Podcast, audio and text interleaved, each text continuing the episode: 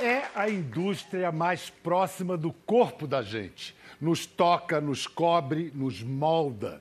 Mesmo quem acha que não está dentro dela, vestindo as cores e formas que seus mestres artistas pensaram. Sempre foi assim. Mas agora essa indústria mega poderosa está mudando radicalmente. Você já deve ter sacado que estamos falando de moda. A revolução da internet, uma nova geração e sua consciência ambiental e social, a crise no mercado do luxo, um mundo em profunda transformação, tudo isso está obrigando as grandes empresas e os estilistas a se reinventarem. Hoje, nossa conversa é sobre reinvenção, renascimento, moda. Começamos recebendo o brasileiro da pequena Guarani, em Minas Gerais, que durante 14 anos comandou uma das maiores potências da moda mundial, a Calvin Klein. Recebam Francisco Costa. Mineiro é assim, não para quieto em Minas. Não é? É verdade? Poxa, quer, quer encontrar mineiro, viaja para fora do Brasil.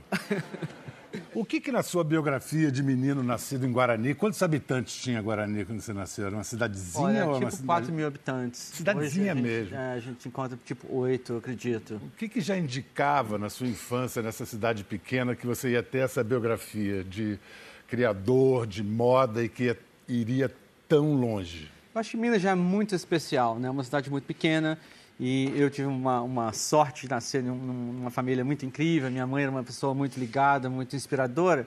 E, mas ligado E- em quê? Em, em roupas? Ela é ligada à comunidade, entendeu? Ela é muito social. E, e logo, ela, a, no decorrer da, da, da vida dela, ela fundou uma, uma fábrica e fazia ah, roupas infantis, chamava-se Maria Helena, que era o nome da minha irmã com a minha, minha, minha prima. E começamos a desenvolver aquele trabalho. Então, todos íamos trabalhar na, na fábrica, entendeu? Era assim, era escola, entendeu? E, e, e íamos para a fábrica. Então, era Uma confecção. é- Era uma confecção. Então, era bem natural ah, ah, não ter o tempo realmente para para divertir, mas para trabalhar. Está ligado ali realmente o dia todo. Então, assim, foi muito criativo. Eu cresci com tecido, tesouras, cortando, entendeu? Colorindo, pintando. Foi muito criativo. Já inventando modelos, criando Já, coisas? Já sim, eu me lembro, a gente pegava, né? Porque a minha mãe criava dessa forma. Ela era papel, tesoura, ela cortava o molde. Então era uma coisa muito fácil de você. Quer dizer, é uma leitura muito, muito gráfica e muito criativa, né? Então, assim, foi uma, uma, uma graça realmente. Mas de onde vinha a inspiração? Era da tradição local? Era uma informação que vinha de fora da televisão, por exemplo? De onde vinha? Onde nós crescemos, era uma área, zona da mata, era uma área realmente de ah, fábricas e muito bordados. Eu tinha tias, tias que ainda bordam, entendeu? Com idade de 85 ainda, ainda fazem aquele trabalho lindo de bordado, de rechelier.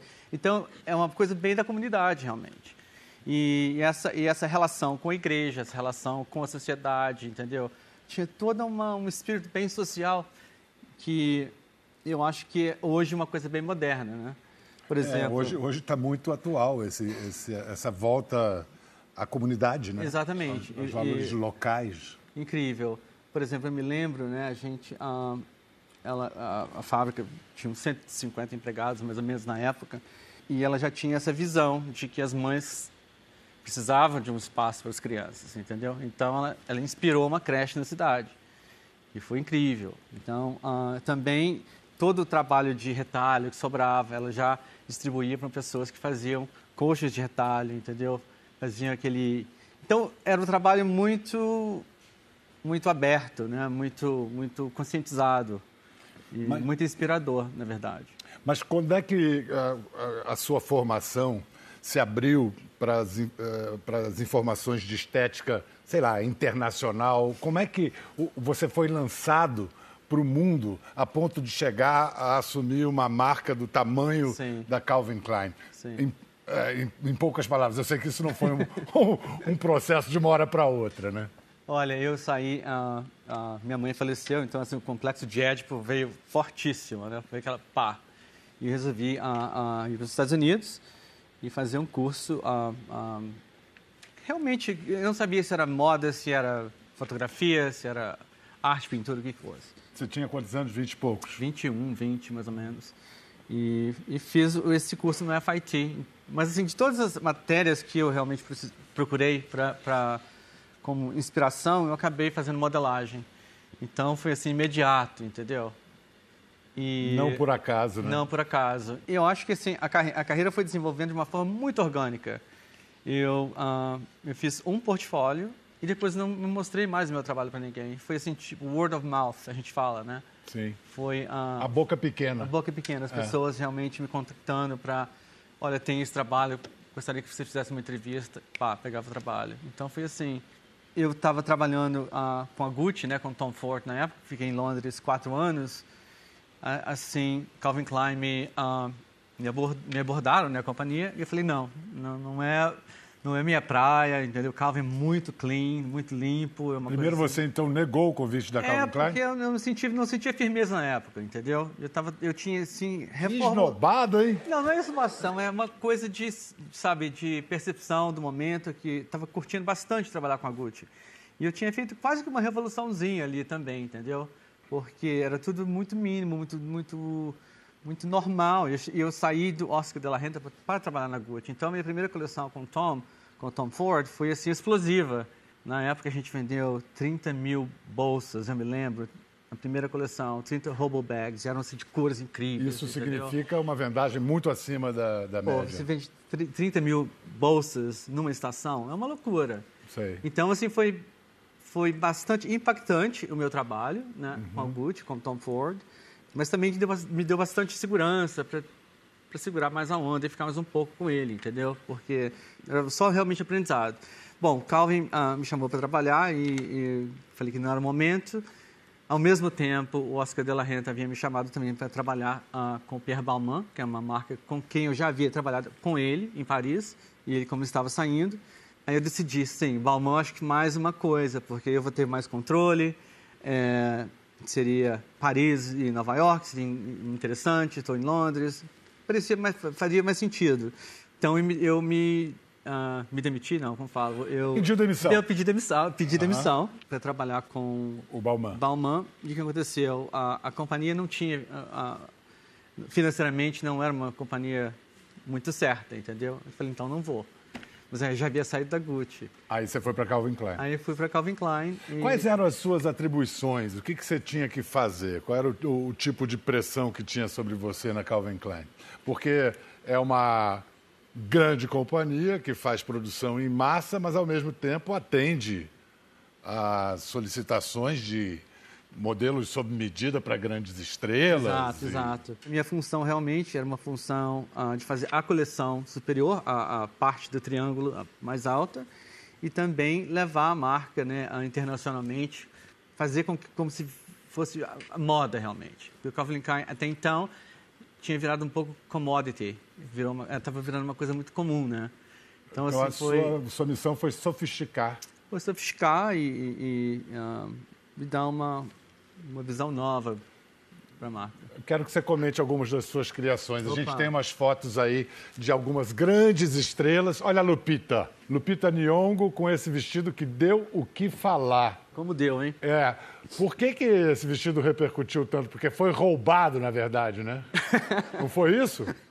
O vestido todo Não. de pérolas que foi furtado. É muito, muito engraçado o que aconteceu. Foi. Bom, foi uma inspiração muito simples, né? A pele tão linda, tão morena, uma pérola, praia. Então, um contraste um da contraste pele negra incrível. com pérolas. E... Pérolas, evidentemente, não verdadeiras. Claro. Mas o ladrão achou que eram verdadeiras.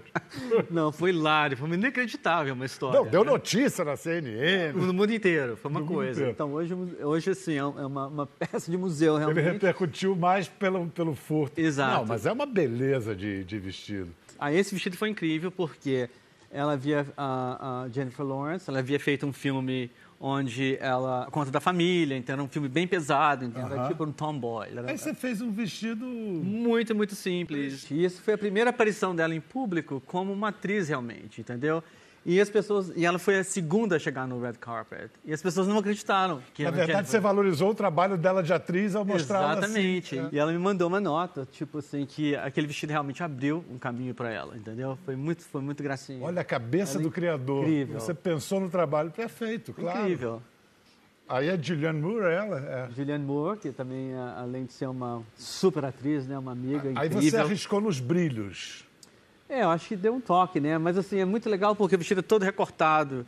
Então, a, todo em camadas. Que material é esse? É uma, uma sequin, né? Uma, um paillette, que a gente fala realmente, mas muito pequenininho. Qual é o bate-bola com a, a, pessoa, a atriz que vai vestir quando você está criando? Ela... Olha, geralmente eu mando né, os, os desenhos, os croquis. Uhum. Aí a, as assistentes fazem os comentários, aí começa realmente o desenvolvimento. Mas eu tenho uma história muito engraçada, porque eu fiz um vestido para a noite do Oscar, para uma celebridade bem, bem incrível. E eu fiz sete provas no dia anterior do Oscar, entendeu? Tipo assim, uma hora da manhã eu fazendo prova com essa, com essa atriz. E ela falava, minhas, as minhas costas estão queimadinhas, que era um decote, né? um super decote. Bom, ela estava maravilhosa. Era um vestido branco. A Chopard, uh, uh, encomendei que a Chopard fizesse esse cinto de diamante, que na época era assim, 2 milhões. Foi incrível. E confiante, né? Que no dia seguinte, o que acontece? Ela não aparece com o meu vestido. Não acredito. Ela aparece com o sete... vestido. É, foram sete provas, assim, uma tensão, entendeu? Pô, porque... E é por isso que você não vai nem falar o nome dela, né? Exatamente. Né? Essa... Mas é gozado, porque então tem essa, essa, essa parte glamourosa que é incrível, mas também você tem que lidar com, com um grupo de pessoas, entendeu? Nossa, e eles, cabeças... são, eles são bastante difíceis. É. Então, o... é uma vitória. Cada vestido que você realmente coloca em uma celebridade é como se fosse uma vitória. É, porque... O menor égua do tamanho da Estátua da Liberdade. Exatamente. E também tem esse tipo de cliente, que não é estrela, mas a responsabilidade é tremenda. É, ela foi Qual incrível. A diferença... Que não é estrela, é mega estrela. Não é atriz, mas é simplesmente a primeira-dama mais poderosa do mundo.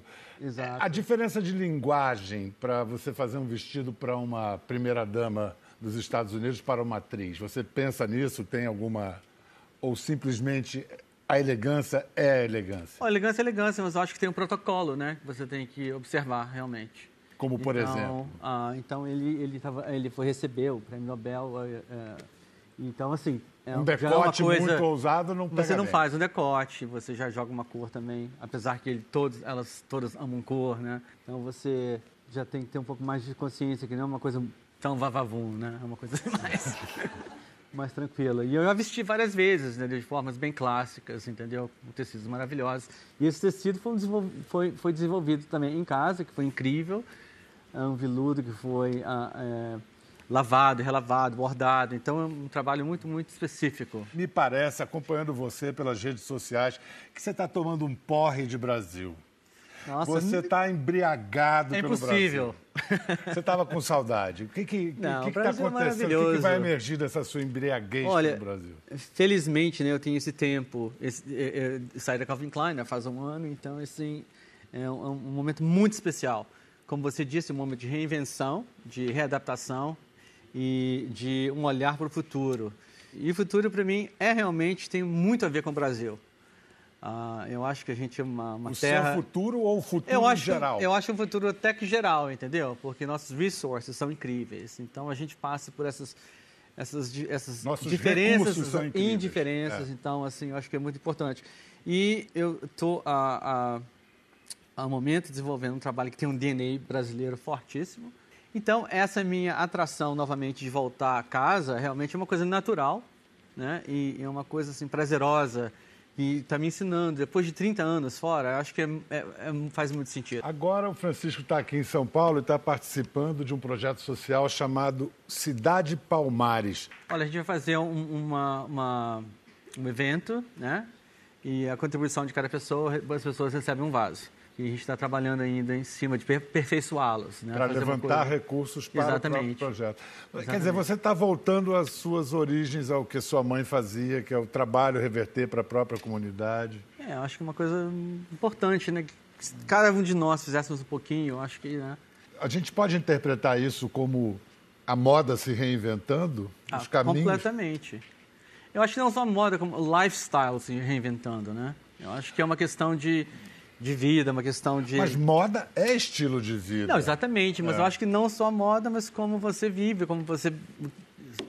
os seus objetos, né? Então, uh, acho. É, é por aí. Então vamos incluir na conversa agora um cara que. cujo estilo de vida cujo trabalho sempre foi misturar moda e arte. É um grande artista. Ronaldo Fraga. A gente falou desse negócio de como se vestem os estilistas, os criadores de moda. O Ronaldo é um manifesto ambulante, né? Um, um statement ambulante, né? Assim, não só nas roupas, o bigodinho, é tchuns, chans. Será que ele é mineiro mesmo? Os óculos. Total. O que você pensou hoje ao escolher o seu look, assim? Mira, eu não escolhi. Quem escolheu? Eu não tenho tempo para escolher muito essas coisas de roupa, entendeu? Então é o que tem, é que pula e que vai.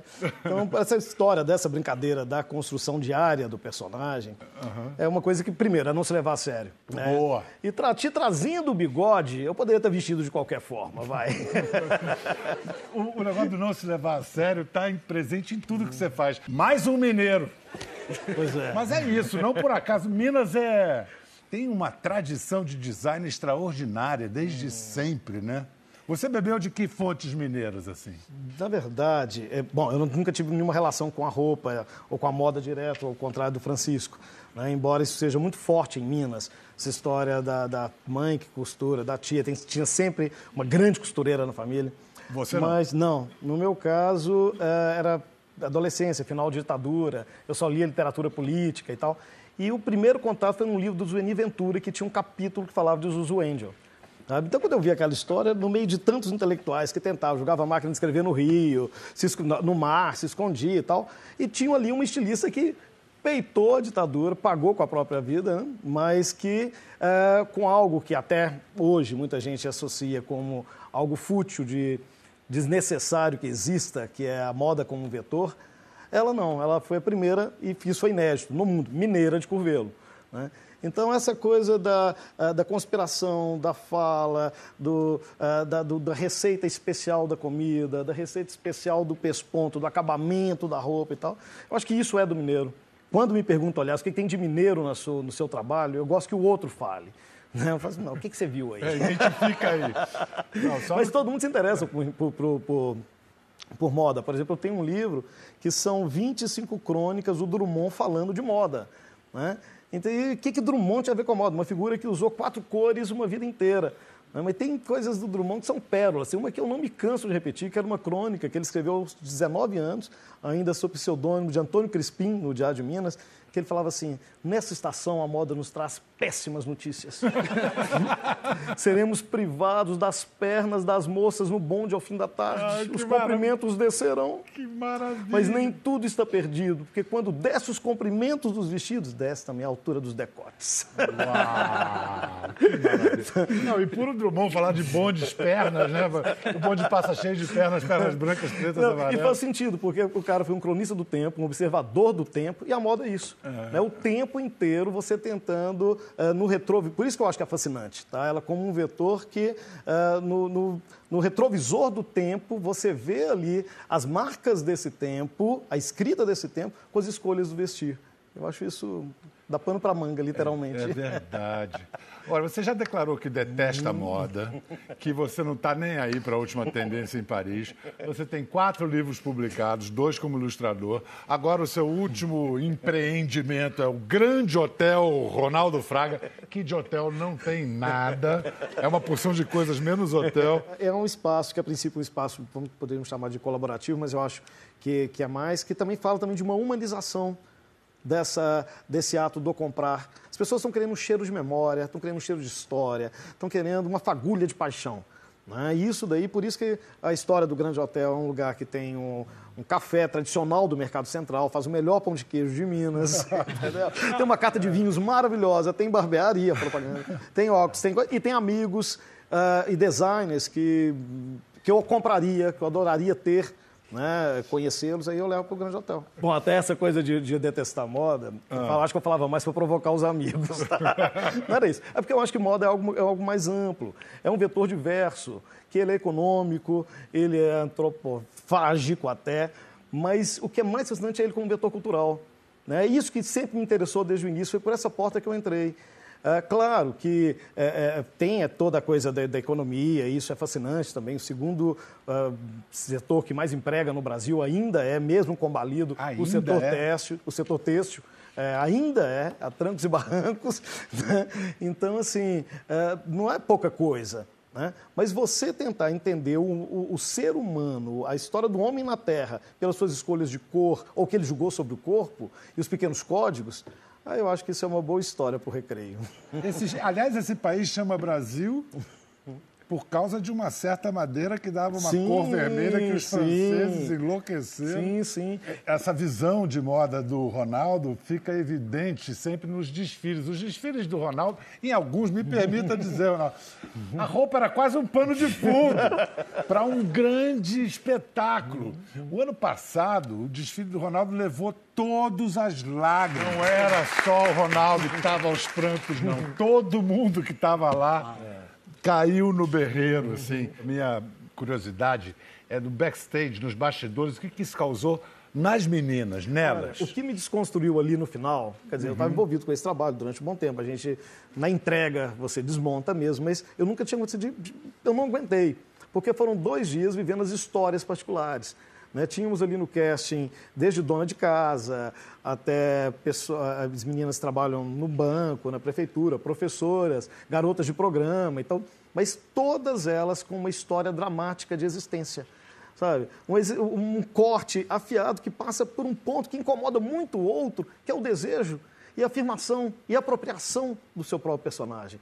Né? Coisas que são discussões medievais, não era para a gente estar tá discutindo é, é, é, essa batata quente que o Brasil ainda não sabe o que falar, fazer com ela. Alguém, alguém levar o seu desejo às últimas sim, consequências. Sim, e assim, todas elas têm uma história emocionante. Você fala assim, o que foi a escolha do primeiro vestido? A primeira vez que ela saiu por conta própria e comprou algo que relacionasse com o seu feminino.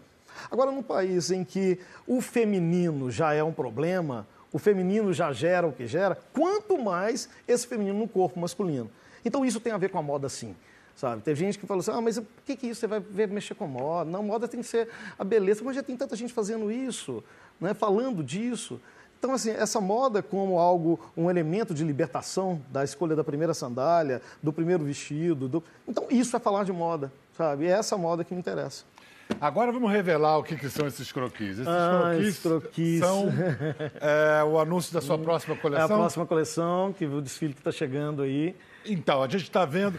Olha só, já teve coleções que eram manifestos, os desfiles que lançaram as coleções, que eram manifestos contra a ditadura militar, contra o uso de trabalho escravo na moda, em defesa da diversidade, como a gente viu. Agora tem um barato assim, solar, bem leve. Por que a escolha dessa temática Bom, agora, nesse momento? As duas últimas coleções, que foi dos refugiados, né, a resistência, Sim. e da transfobia, foram. Uh, que também eu acho que a moda tem um poder, ou a arte, né, de enxergar a poesia em terreno árido. E eu acho que esse é o meu papel, lançar uma luz e falar, não, aqui pode nascer uma semente e florescer uma coisa que não é essa desgraceira que está aí. Mas, por outro lado, eu acho que a gente está nós precisamos de férias, nós precisamos de recreio. Está muito pesado. Ah, nós precisamos de recreio, pelo amor de Deus. Está todo mundo querendo um recreio, um respiro. Mas eu vou continuar falando das, da mesma coisa. Então, eu vou fazer uma coisa que é inédita, que é colocar uma coleção toda de moda praia, mas ainda assim, uma coleção que fale, que olhe para esse lugar da diversidade, sem dúvida. A gente vai incluir, depois do intervalo, um cara que lá no Rio está movendo é, um, um um novo tipo de mercado de moda, o André Carvalhal. Daqui a pouco ele vai participar da nossa conversa. A gente volta em instantes. Bem-vindos de volta. Num galpão do bairro de São Cristóvão, no Rio de Janeiro, ele toca um movimento que pretende mudar a forma como é feita a moda no Brasil. Recebam André Carvalhal. Nossa, conversar como conversar sobre moda parece uma coisa à toa, mas olha como é que a gente voa, onde é que a gente já está chegando.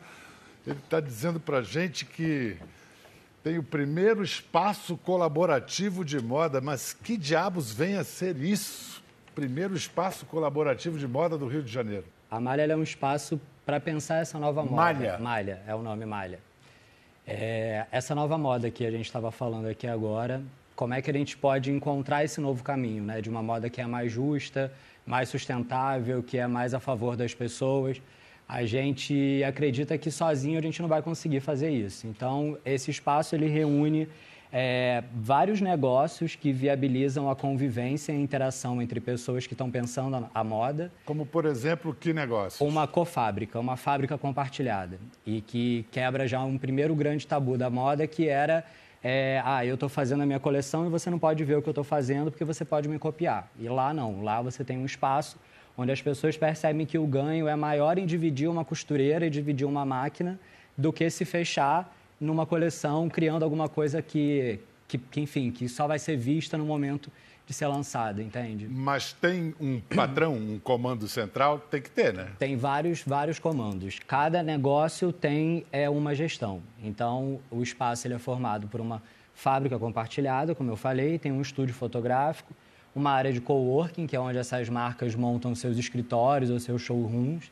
É, tem uma escola, tem um espaço para evento, e em tudo isso a ideia é promover a interação e a integração entre estilistas, costureiros, sei lá, desenhistas, é, fabricantes de tecido, produtores de, de, de matéria-prima. Então, Envolve então, mais ou menos quanta isso. gente em média? São 500 pessoas circulam diariamente lá pelo galpão. 500 pessoas? Deixa eu ver fotos pessoas. desse galpão.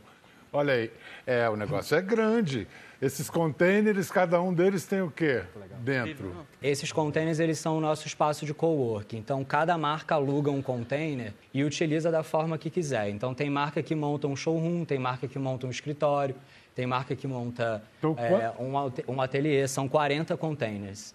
40 marcas diferentes? São mais de 40, porque fora o, os containers, existe um espaço compartilhado é como se fosse um coworking mesmo, com estações de trabalho, que as marcas que estão começando ainda não têm necessidade de uma estrutura maior, trabalham de forma individual. Então, hoje são mais de 50 marcas já é, hospedadas lá. São marcas residente. pequeninas. São marcas pequeninas e marcas grandes. Depois o movimento acabou atraindo marcas maiores que já estavam estabelecidas no mercado mas que queriam essa energia nova para promover algum tipo de transformação. É, peraí, mas vamos por partes então. Vamos lá. Você trabalhava em, gran... em grandes marcas, Isso, né? É. Não preciso citar o nome para não ficar dando mole também, né? Tá bom. Se bem que também tudo bem, não tem problema. É, mas você saiu de uma grande marca de moda e focou na malha. Isso. Foi por idealismo só ou foi por oportunidade de negócio olhando para o futuro? As duas coisas. É, num primeiro momento, foi é, uma desilusão com o mercado mesmo. Assim, a, a, o formato tradicional da moda, os volumes, as quantidades. O Ronaldo falou aqui que a moda é a segunda indústria que mais emprega no Brasil, mas ela também é a segunda que mais polui, é a segunda que mais é, emite CO2 de forma errada, é a segunda que mais escraviza. Então, é, enfim, ela tem tantas coisas boas quanto ruins. E as grandes marcas não estavam exatamente muito preocupadas com essas questões e você estava, é Sim, isso? Sim, é. É, não só eu, há uma galera, assim. A Malha, ela não é minha somente, né? Então, é um time de, de cofundadores que estava insatisfeito, que vinha do mercado e que começou a ter vontade de repensar. Então você diria que essa diferença de mentalidade é a principal diferença entre essas grandes marcas e as jovens marcas que estão nascendo sim, sim. sob esse guarda-chuva da malha. Sim, sim. É, são marcas que já entendem, como o Ronaldo falou, que a moda ela também pode ser um ato político, né? Então você, através do que você compra, da forma como você produz, é, aquilo é tão valioso como um voto. Então você estimula uma marca ou um sistema de produção é, de acordo com, com a marca que você consome, com aquilo que você veste, com aquilo que você elege para te representar, né? Como você estava falando da forma como a gente se veste. E essa nova geração ela já vem muito mais conectada com isso.